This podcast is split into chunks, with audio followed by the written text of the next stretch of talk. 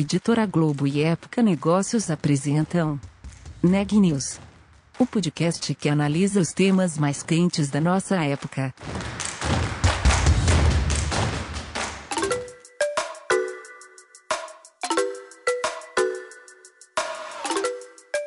Olá, eu sou Daniela Frabasile, da Época Negócios, e você está ouvindo mais um episódio do Neg News, nosso podcast sobre como navegar e liderar em tempos de incerteza. Hoje eu estou com a nossa repórter Ana Laura Stachewski e a gente vai falar sobre diversidade. Ana, conta um pouco da entrevista de hoje.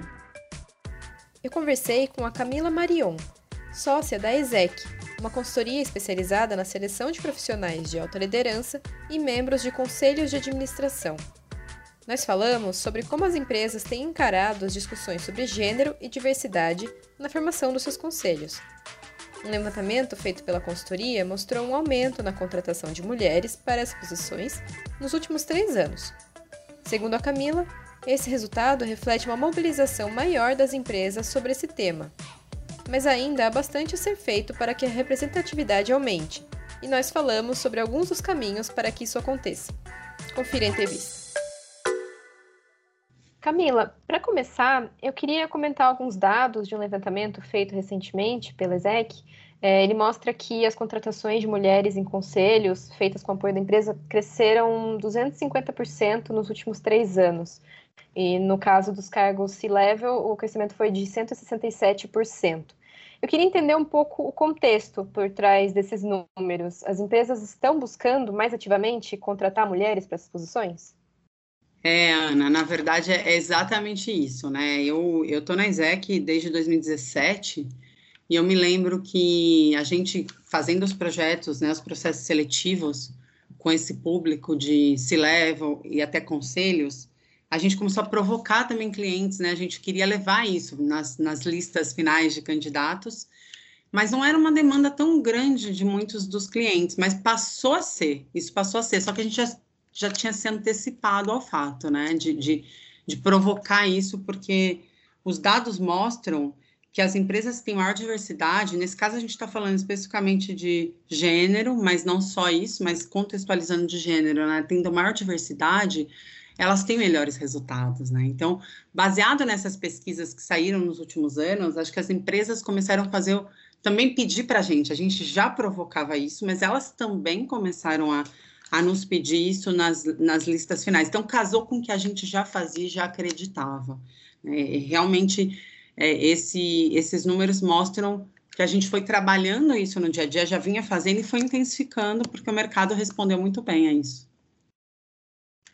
Entendi. E essa era uma das minhas perguntas, inclusive, que existem pesquisas que mostram né, que as empresas têm a ganhar os resultados delas é, são melhores de acordo com diversidade, de acordo até mesmo com a presença de mulheres na liderança especificamente, e, mas também existe uma cobrança maior, eu acho. Né? As empresas se sentem mais cobradas a se atentar a esse tipo de tema. Eu queria entender um pouco como que isso tudo se conecta na, na mentalidade das empresas hoje e o que, que vocês têm notado. Tem uma questão, sim, dos resultados. Né? Os resultados mostram exatamente que as empresas de capital aberto que mais faturam, elas têm uma maior diversidade. Isso, isso teoricamente pressiona né, as empresas a buscarem isso, porque quem não quer ter um melhor resultado?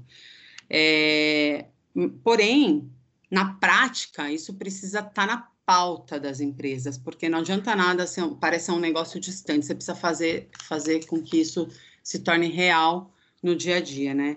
E, e precisa ter abertura das empresas para que elas recebam essa diversidade, especificamente aqui falando de mulheres, né? Então, não é só, legal, vamos trazer mais diretoras, vamos trazer mais conselheiras, mas como é que você recebe essas mulheres? Como é que no dia a dia você trata essas ideias diferentes das suas? Como é que você respeita isso? Então, isso é um trabalho que as empresas precisam fazer no sentido de respeitar essa diversidade, né? Então, a bandeira de diversidade e inclusão é uma bandeira que está muito mais forte hoje, está na pauta, na agenda de todos os CEOs, né?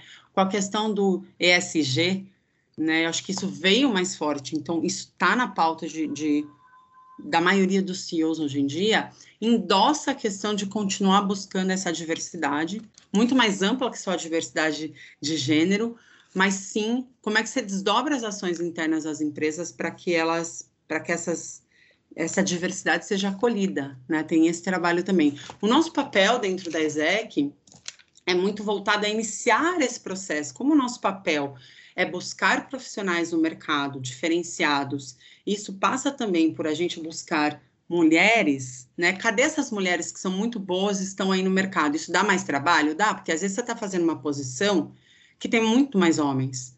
Só que vamos buscar, vamos além. Esse é o nosso propósito, vamos além disso, porque é o nosso papel ajudar a influenciar e ajudar, pelo menos, levar até o cliente essa diversidade para que ele possa tomar uma decisão. A decisão sempre está na mão do nosso cliente, né? Ele que contrata, ele que, ele que decide. Mas tem sido super aceito, até porque está na pauta mundial, está na pauta de todos os CEOs. Então a gente tenta facilitar esse caminho. Mas não é só isso, Ana. Precisa ter um trabalho interno de acolhimento, né? Precisa ter política de inclusão mesmo, para que as pessoas se sintam bem estando naquela empresa, mesmo sendo diversas, né? Diferentes do que eles estavam acostumados. Como que vocês iniciam essa conversa com as empresas quando ela não vem delas, né? Quando as, quando as empresas não buscam vocês com esse objetivo ou, enfim, não tem essa iniciativa por parte delas, como que vocês é, introduzem isso e como que funciona exatamente essa busca ativa no mercado? Você falou que às vezes chega a ser até um pouco mais complicado dependendo da área. Sim. Como é que a gente faz? Inicialmente, há alguns anos, a gente realmente é, perguntava para as pessoas, né? A gente, você vai querer mulheres nessa posição? Você tem algum tipo de diversidade? Muito mais focada em mulheres naquela ocasião, há quatro, três anos atrás. É, e muitas vezes não era um foco, mas mesmo assim a gente já começou a tentar levar para a shortlist um nome, pelo menos, né? Tendo pelo menos de quatro pessoas, né? É, ter uma mulher ali, três homens, por exemplo, né? Mas, uh, agora com essa bandeira forte da diversidade e inclusão, a gente, como a gente já estava pre preparado para isso, e como é que a gente fez isso? Ao longo dos anos, nos provocando a proativamente conhecer essas pessoas. Então, além de eu ter um processo formal com o cliente, em que eu vou buscar especificamente para uma posição, para um projeto dentro daquela empresa, eu também posso conhecer gente gente que está aí no mercado, que está em outras empresas, que não são meu target naquele momento, mas eu posso bater um papo proativamente. Então, eu mapeio o mercado. Além disso, quando eu estou especificamente dentro de um projeto, a gente gosta de mapear o mercado. Então, se eu estou buscando, por exemplo, um diretor financeiro, a posição de diretor financeiro, que pode ser uma diretora também, né? Tem muito mais homens na cadeira de diretoria financeira, mas a gente se propõe, se provoca a apresentar mulheres. Hoje em dia, muitos clientes já pedem isso para gente, tá? Já pedem a questão de, de colocar mulheres. E mais ainda, nesse ano de, posso te dizer, de um ano para cá, mas principalmente de, nesse ano, vamos dizer assim, a pauta também de ampliação da diversidade está é, tá, tá realmente nas agendas. Então, além da mulher, outros tipos, como, por exemplo, a questão racial, a questão de origem, a questão de idade, isso tem sido muito mais é, até, até da agenda dos clientes para conosco. Né? A gente começou esse trabalho lá atrás, mas hoje já tem esse outro lado. Então as coisas se conectam aí. A gente fez esse trabalho e eles fazendo do outro lado. Mas se você não tem foco, e é esse o destaque que eu quero fazer, Ana. A gente está conseguindo oferecer isso porque a gente colocou, a gente primeiro que isso tá, é parte do que a gente quer oferecer para o cliente, porque é parte da nossa missão como empresa no mundo, né? Eu acho que é uma questão que vai além de você simplesmente fechar aquele projeto no cliente, vai além. Como a gente tem muito acesso aos executivos, a gente vamos buscar além do que ele pediu, vamos, vamos mostrar um mapeamento. Às vezes o cliente quer os requisitos A, B, C, D e E. Às vezes eu não consigo chegar numa diversidade, por exemplo, é, de um negro naquela posição com todos aqueles requisitos, por qualquer que seja o motivo. Só que se eu tenho um mapeamento de mercado, eu consigo sentar com aquele cliente e falar assim: olha, você pediu isso, isso, isso, isso. Você quer mais diversidade? A gente tem aqui, ó, uma mulher negra, só que ela não tem a B ou não tem a D. Vamos abrir mão? Faz sentido abrir mão para você ter uma diversidade ali e, e contribuir para para o que você quer, faz sentido? Então, a decisão, como eu disse, sempre é do cliente, mas o nosso lado é a provocação e o foco. Se você tem foco em algo, eu acredito que você consegue é, oferecer ou consegue realmente atingir o objetivo. a gente pôs isso na pauta, a gente também é legal te contar, ano passado, já faz um pouco mais de um ano, a gente estruturou um comitê interno de diversidade dentro da ESEC, com o objetivo de não deixar morrer, né? Sempre provocar a gente dentro da empresa, então todos os funcionários a ter esse olhar da diversidade. Isso é um exercício que a gente faz todos os dias, né? Então é um pouco é um pouco disso. Então acho que são ações simples que as empresas podem começar a fazer desde ter, por exemplo, um comitê de diversidade para começar a discutir iniciativas né? Uma coisa que você vai buscar as pessoas voluntariamente que querem participar disso, então não tem custo para a empresa, né? Montar um comitê desse e começar a provocar a liderança da empresa, ouvir a liderança, né? Trazer, quando você está falando de liderança, por exemplo, de aumentar mulheres, vamos trazer os homens para essa conversa, vamos entender as dificuldades, vamos entender por que talvez a rejeição em alguns momentos, a gente vive numa cultura machista ainda, né? A cultura brasileira é uma cultura machista não só brasileira, mas falando da gente especificamente. E, e, eu acredito que é um trabalho que precisa começar. A gente precisa levar para a mesa as conversas, né? Eu falo isso muito para mulheres. Eu tenho, eu participo de grupos de mulheres e, e eu gosto de falar assim muito assim. Você tem dificuldade? Vamos levar para a mesa as conversas, as dificuldades que você tem dentro da ESEC. Eu sempre gosto de trazer esse exemplo. É, eu quando eu comecei na ESEC, eu tava, eu fui a primeira, a primeira não, já tinha tido outras sócias mulheres, mas eu fui, eu era a única sócia naquele momento, mulher, né? Então a gente ia para as reuniões de sócio, eu era a única mulher. E aí, e depois a gente trouxe outras. Hoje a gente, na, na, dire, na diretoria nossa, a gente tem mais de 30% de mulheres, né? Então, muito legal que isso foi crescendo, né, dentro da, da, dentro da própria empresa. É importante, né, a gente também walk the talk, né, que a gente fala. Sim. E, mas o que a gente conversa, a gente levar para esses homens, né, qual a dificuldade que a gente tem de, por ser mulher, porque a gente tem outras coisas além de, né, tem os filhos, tem a casa, tem outras questões que a gente pode depois falar e, e linkar com a pandemia mas já é uma questão das mulheres que a gente assume outras responsabilidades além do trabalho, né? Então é legal a gente levar para a mesa e poder discutir, poder conversar sobre o assunto. É uma maneira que a gente encontra de tentar mudar as coisas, tentar fazer com que os homens enxerguem as dificuldades que a gente passa, que talvez eles não não sabiam, não entendiam, não pensavam que aquilo ocorresse. Então, é, essa pauta de levar para a mesa também é uma já falando um pouco de uma dica aí que eu deixo para as empresas, comitê de diversidade, levar e conversar sobre os assuntos, são coisas bacanas de se fazer. E ter o foco. Legal. E, e, essa questão da pandemia que você até citou, eu acho que é um tema super importante para a gente falar um pouco, porque no mercado de trabalho, de modo geral, as mulheres foram mais afetadas do que os homens. E um dos motivos é justamente essa sobrecarga no ambiente doméstico, com outras atividades além do trabalho. Mas é só um dos motivos, claro. Queria entender um pouco como que esse e outros pontos se refletem no avanço das mulheres em conselhos e na alta liderança, especificamente. Eu vou, eu vou, eu vou começar pelo que você falou, com certeza, pelo fato das mulheres, uh, com a pandemia, todo mundo ter que ter se recolhido às suas casas e os filhos em casa, né, fazendo, estudando de casa. Tem a questão de muitas vezes a pessoa tinha uma ajuda em casa, tinha uma pessoa que fazia esse trabalho doméstico e você teve que dispensar, por exemplo, em algum momento por conta da, né, da segurança da própria pessoa, ou você deixou a pessoa em casa de férias, enfim.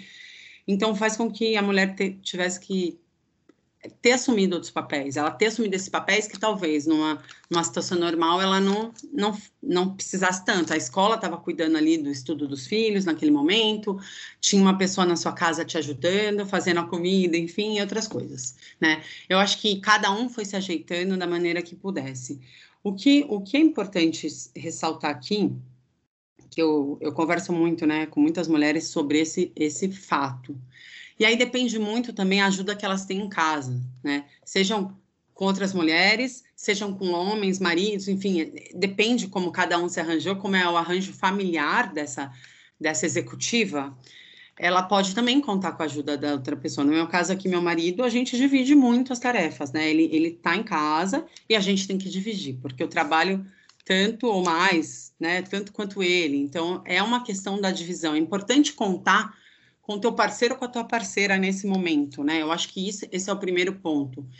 É, mas sim, a sobrecarga é maior porque tem aquele negócio, né? Que o filho procura a mãe, muitas vezes, dependendo da idade, é a mãe, né? Eu tenho, eu tenho uma filha que tem quatro anos ainda, então tem essa necessidade de da mãe estar tá mais disponível.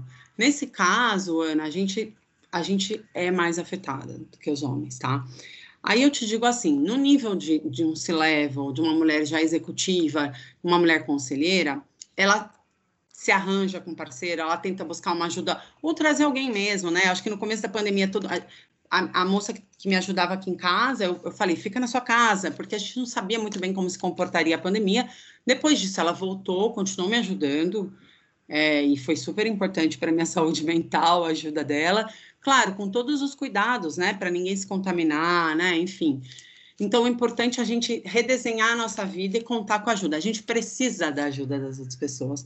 Do ponto de vista, pensando na sociedade, no trabalho, de novo, é levar e discutir. Nas reuniões de sócio, a gente fazia essas sessões de discussão no que estava afetando a nossa vida pessoal. Mas tanto eles quanto a gente. Daí eu acho que é uma troca que as pessoas precisam. É, é um amadurecimento que a gente faz, né? E a gente precisa expor as dificuldades. E às vezes pedir, ó, você precisa me ajudar nisso, porque eu não vou dar conta disso. E é isso. Então, a gente, lá na ISEC, né, a gente faz muito disso. Agora, pensando, dependendo do nível que essa mulher ocupa da, na sociedade, na, na, desculpa, dentro da empresa, e da ajuda que ela tem disponível, que ela pode ter, às vezes ela não pode pagar uma ajuda, ela tem que fazer, realmente a sobrecarga aumenta muito. Então, nesse caso, dependendo aí é, da renda dessa mulher, dependendo do que ela consegue dispor de ajuda, seja do marido também, seja da parceira, se ela for casada com uma mulher, ela, ela é mais difícil, tá? É mais difícil. Então, re realmente ajuda, eu vejo que ajuda é a, é a parte mais importante. Seja ajuda de uma amiga, de uma outra mulher que está na mesma situação, de uma vizinha, de um vizinho, precisa ter ajuda. Você precisa formar essa rede de relacionamento e de ajuda. Por outro lado, eu queria ressaltar uma, uma questão positiva. Na pandemia, a gente também teve, é, a gente tem tido oportunidades de trabalhos remotos. Né? Então, essa mulher que talvez não tinha uma oportunidade, porque ela, ela de trabalhar numa empresa X, que ela tinha muita vontade, mas que ela estava morando numa outra cidade, porque ela, o marido dela trabalhava naquela cidade, ela também, ela conseguiu uma oportunidade, porque agora remotamente ela pode atender aquela empresa, né? Então é um lado positivo, ela pode continuar a carreira dela, né? Ela não precisa, por exemplo, se ela é casada um homem que tem uma carreira, ela não precisa parar de trabalhar porque está numa cidade que ela não se recolocou e agora ela pode se recolocar, por exemplo.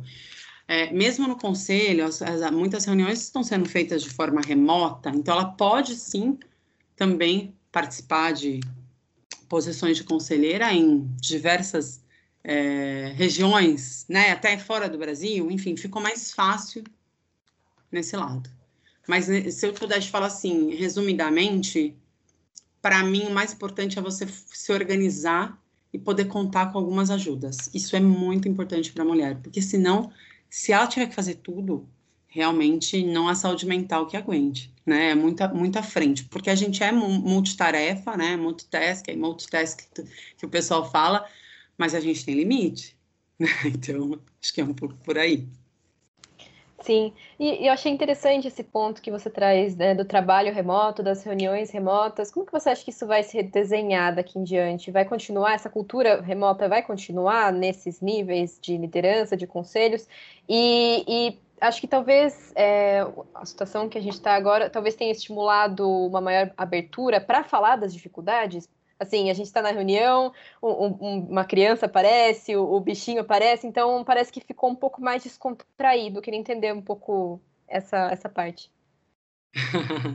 Sim, vou, vou te falar, vou começar por aí. Realmente ficou mais descontraído, eu acho que a gente humanizou um pouco mais. Sabe aquilo que quando você estava no escritório ou numa empresa, enfim, a família estava. Você não via as pessoas da família, então é como se a relação era mais profissional, apesar de você poder ter amigos no trabalho e tudo, era mais, né? Hoje eu, por exemplo, que vivo o meu dia no vídeo, ou conversando com clientes para poder ajudá-los em situações, ou entrevistando pessoas para poder indicar para os meus clientes, enfim, fazendo relacionamento, é muito comum, né? Uma criança entra, minhas filhas mesmo, né? Elas entram muitas vezes, mesmo eu pedindo, ó, oh, não entro, estou numa reunião, acontece, mas ficou mais é, ficou mais. Eu acho que a gente se aproximou, né? A gente teve esse resgate de que a gente é uma pessoa só. Esse negócio de, ah, eu, eu, eu sou profissional, aqui eu sou pessoa, não é, é tudo uma pessoa só. Então, esse resgate, eu acho que isso foi muito positivo para a gente entender que a gente tem esse lado humano e que a gente não deixa isso de lado, isso continua com a gente, né? E sim, as pessoas começam a reunião de uma forma mais leve nesse sentido, perguntando como é que você tá, como é que tá de saúde, né? As pessoas estão, esse approach é um approach diferente agora, né? É muito, muito interessante. Então, esse lado, sim, você tem toda a razão. Sobre a continuidade disso, de reuniões remotas, é, eu vejo que sim, isso vai continuar. Eu não acho. É, tem algumas empresas que já declararam que vai ser tudo de forma remota, porém, é, na nossa cultura latina, a gente gosta do contato, né? Então, eu também converso com outras, muitas empresas aqui que falam, a gente vai ter um mix de coisas. A gente, o trabalho remoto é bacana para alguns momentos, mas a gente também quer encontrar as pessoas porque a gente entende que ali a gente vai ter uma cultura mais viva, a gente vai sentir mais as coisas, porque a cultura é o que você sente, né? É o que você vê, é o que você vivencia. Então, eu acho que eu acho que sim, então, respondendo, mas eu acho que vai ser híbrido, né? Eu acho que mesmo na ESEC, por exemplo, a gente não tinha praticamente trabalho remoto, agora a gente tem praticamente 100%, mas a gente entende, a gente já discutiu isso, né, na nossa com sócios ali, nossos diretores, que a ideia é ter um mix realmente, né, de ter um pouco remoto, um pouco presencial. É, a gente acredita muito na no cafezinho, né, de você ali tomar um cafezinho com a pessoa para você desabafar, para você dar um refresh na mente, né? Uma coisa que eu percebo muito hoje em dia no online, você entra numa reunião, né, as reuniões, mesmo que você marca às vezes 50 minutos, acaba indo um pouco a mais, as pessoas querem atenção também elas não têm aquele momento do cafezinho do almoço, que é onde você desabafa, é onde você extravasa. Ah, vai para academia na hora do almoço, dá um break ali, ou terminou o trabalho e vai para academia. Isso não está acontecendo, né? Aconteceu pouco durante a pandemia. Então, as pessoas têm a necessidade, elas estão, elas precisam conversar, elas precisam falar de outros assuntos. E isso, o remoto, ele não é a mesma coisa. E nem sempre a gente faz, né? Talvez eu não sei por quanto tempo, né, essa pandemia vai durar, mas talvez uma dica nas reuniões remotas é a gente começar com aquele cafezinho que a gente fazia antes, né? Com, com a conversa banal, com a conversa de como é que está sendo, que não é banal. Isso que você pensa que é banal faz toda, mas faz muita diferença hoje. Então, sim, as reuniões remotas vão continuar em maioria dos lugares, mas não vão ser 100%, pelo que eu tenho conversado, ouvido, a gente quer poder dar um abraço, a gente quer poder ver no olho no olho, a gente quer poder que isso continue, a gente não quer perder isso não. Sim, realmente. E, e voltando agora a falar um pouco mais do levantamento, é, ele mostra que no ano passado as mulheres representaram 35% das seleções para conselhos, né, em, em, seleções feitas pela ESEC. E nos cargos C-Level foram 16%. É, esses dois números eles são mais altos do que, ano passado, do que no ano passado, a gente vê uma melhora em relação a outros anos também, mas a participação das mulheres nesses, nessas posições ainda precisa avançar, em geral. Né? Eu queria entender um pouco o que, que precisa ser feito para que mulheres, mais mulheres cheguem a essas posições. É, sim, é, os números avançaram, a gente o mercado, assim, né? A gente se comprometeu, existe um, uma ONG global chamada 30% Club, que, que a gente se comprometeu com esse manifesto global em a gente realmente é, ajudar a ter mais de 30%, ou pelo menos 30% de mulheres nos conselhos das empresas. A gente atingiu esse número, mas a gente sabe que isso não pode ser pontual, isso tem que continuar. Esse esforço que a gente faz, que outras empresas fazem, precisa ser, é um esforço contínuo, né? Precisa estar tá na pauta precisa ter foco para isso. Então, acho que esse é um, um pouco do, do ponto. Uma outra coisa, né? No Se Leva, a gente não chegou, por exemplo, em 30%, não era o foco da, desse, desse manifesto, mas a gente quer que isso aumente. Então, como se, se faz isso? Muitas vezes é realmente cobrando do seu parceiro de consultoria que vai te apresentar candidato ou dos seus recursos humanos interno, que ele leve numa lista final de candidatos dois candidatos. Se, se você está falando de homem e mulher, né? dois homens, duas mulheres. Se você está falando de negros, dois brancos, dois negros, se é o o foco, depende do, do qual diversidade você quer naquele momento, do, se você quer uma diversidade mais ampla. Então, depende muito do momento de cada empresa. Eu acho que é passo a passo, né? Muitas empresas começaram com a liderança feminina e ainda tem muito o que fazer, Ana, nesse, nesse aspecto. Mas o que fazer é estar tá na pauta. É você ir além, é você se esforçar mais, né? Como eu dei o exemplo do CFO, né? Então, tem muito mais homem. Então, se for assim, você vai te dar mais trabalho. Vai. É fato mas a gente tem um compromisso, acho que social, um compromisso humano aí de, de contribuir com isso. Então, eu acho que é, eu acho que é por aí, tá? Se eu pudesse te dizer, eu acho que é muito, muito por aí. E é você tá, a gente tem internamente, a gente se propôs a ter meta de conhecer pessoas proativamente para aumentar a diversidade quando a gente for fazer os projetos. Então, mesmo que eu não tenha um projeto, proativamente a gente tem meta disso. É uma forma de você garantir que vai estar na pauta. Então, essa dica que eu deixo aí nesse, nesse contexto de como é que a gente faz na prática, talvez, né, para aumentar isso. Uhum. Tem que estar na agenda. Sim. E, e, acho que seria legal a gente expandir um pouco também essa conversa, além desse ponto específico, né, da contratação de mais mulheres, o que, que as empresas podem fazer para criar essa cultura mais favorável, que é o que você tinha falado lá atrás? Como que elas podem favorecer até o desenvolvimento das próprias profissionais que elas já têm ali naquele, na equipe delas em diversos cargos, em diversas áreas? Como, como criar esse ambiente?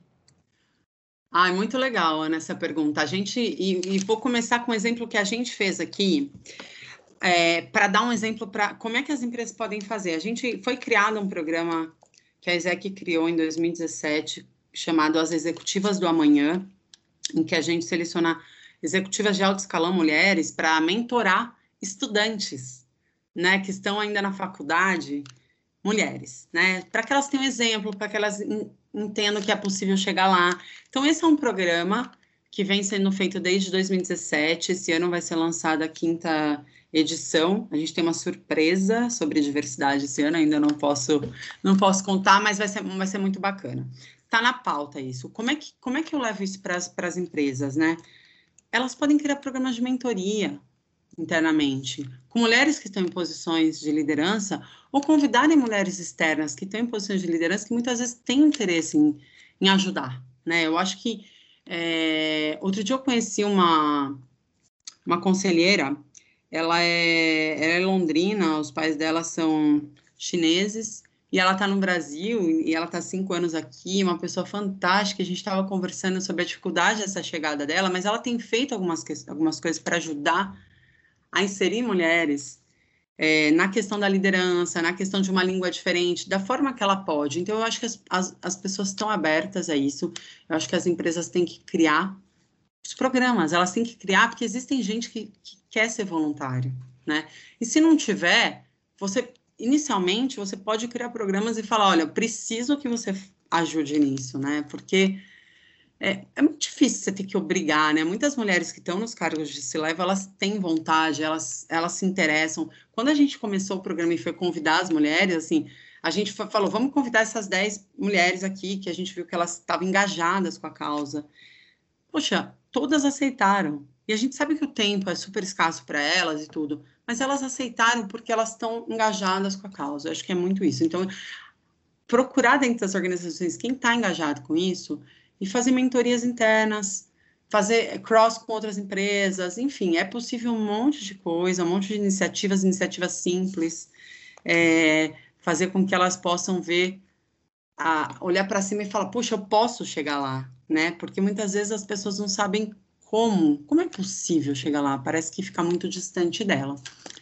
É, uma outra coisa, uma outra dica que eu quero dar agora, lembrei de uma coisa muito importante para para contar aí para quem estiver ouvindo, né? As mulheres também precisam erguer a mão, dizer, ó, oh, eu quero, eu tenho interesse, porque as mulheres elas tendem a achar que elas não são boas o suficiente para aquilo, né? Abre um cargo interno, por exemplo, na empresa, que tem lá cinco pré-requisitos obrigatórios.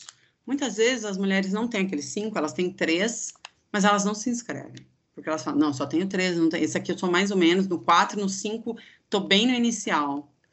E elas perdem a oportunidade, às vezes, e o que acontece, isso, isso são, são fatos, os homens muitas vezes têm dois, e se inscreve falando que tem todos. Então, é uma questão dela erguer a mão, dela confiar, né? E de, e de, e de falar, eu quero.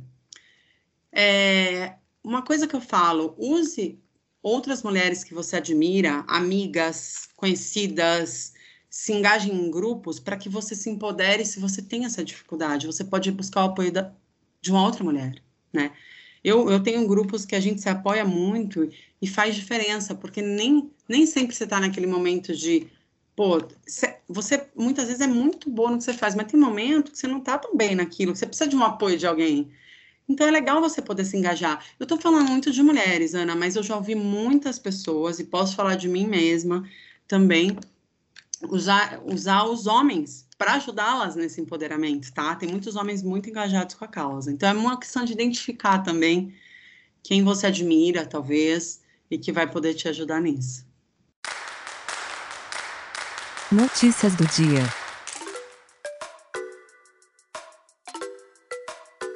O ministro da Saúde, Marcelo Queiroga, admitiu nesta segunda-feira que há dificuldade no fornecimento de vacinas para a aplicação da segunda dose da Coronavac utilizada contra a Covid-19. Nas últimas semanas, municípios de Alagoas, Pernambuco, Rio Grande do Norte, São Paulo, Amapá e Paraíba limitaram ou suspenderam a imunização por falta de doses para a segunda aplicação. Na Paraíba, a Justiça chegou a determinar a aplicação da segunda dose após uma ação do Ministério Público. Os Estados Unidos começarão a compartilhar até 60 milhões de doses da vacina da AstraZeneca com outros países assim que o imunizante estiver disponível, anunciou a Casa Branca nesta segunda-feira. O governo americano, no entanto, ainda não deu detalhes sobre a compra nem quais países receberiam a vacina. O presidente Joe Biden vem sendo cobrado a encaminhar milhões de doses produzidas nos Estados Unidos para outros países, já que a vacina da AstraZeneca ainda não foi aprovada para uso nos Estados Unidos.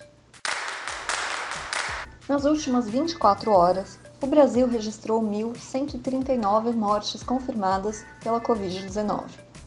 No período, foram registrados 28.636 novos casos da doença. Desde o começo da pandemia, foram confirmados 14.369.423 casos da doença. O número de óbitos é de 391.936 que nos dá uma taxa de letalidade de 2,7%. Os dados são do último boletim do Conselho Nacional de Secretários de Saúde. Na frente da vacinação, 29.031.874 pessoas já receberam a primeira dose da vacina contra a Covid. A segunda dose foi aplicada em 12.579.100 pessoas. Os dados são do Boletim do Consórcio de Veículos de Imprensa. O Nag de hoje fica por aqui. Obrigada por nos acompanhar e até amanhã.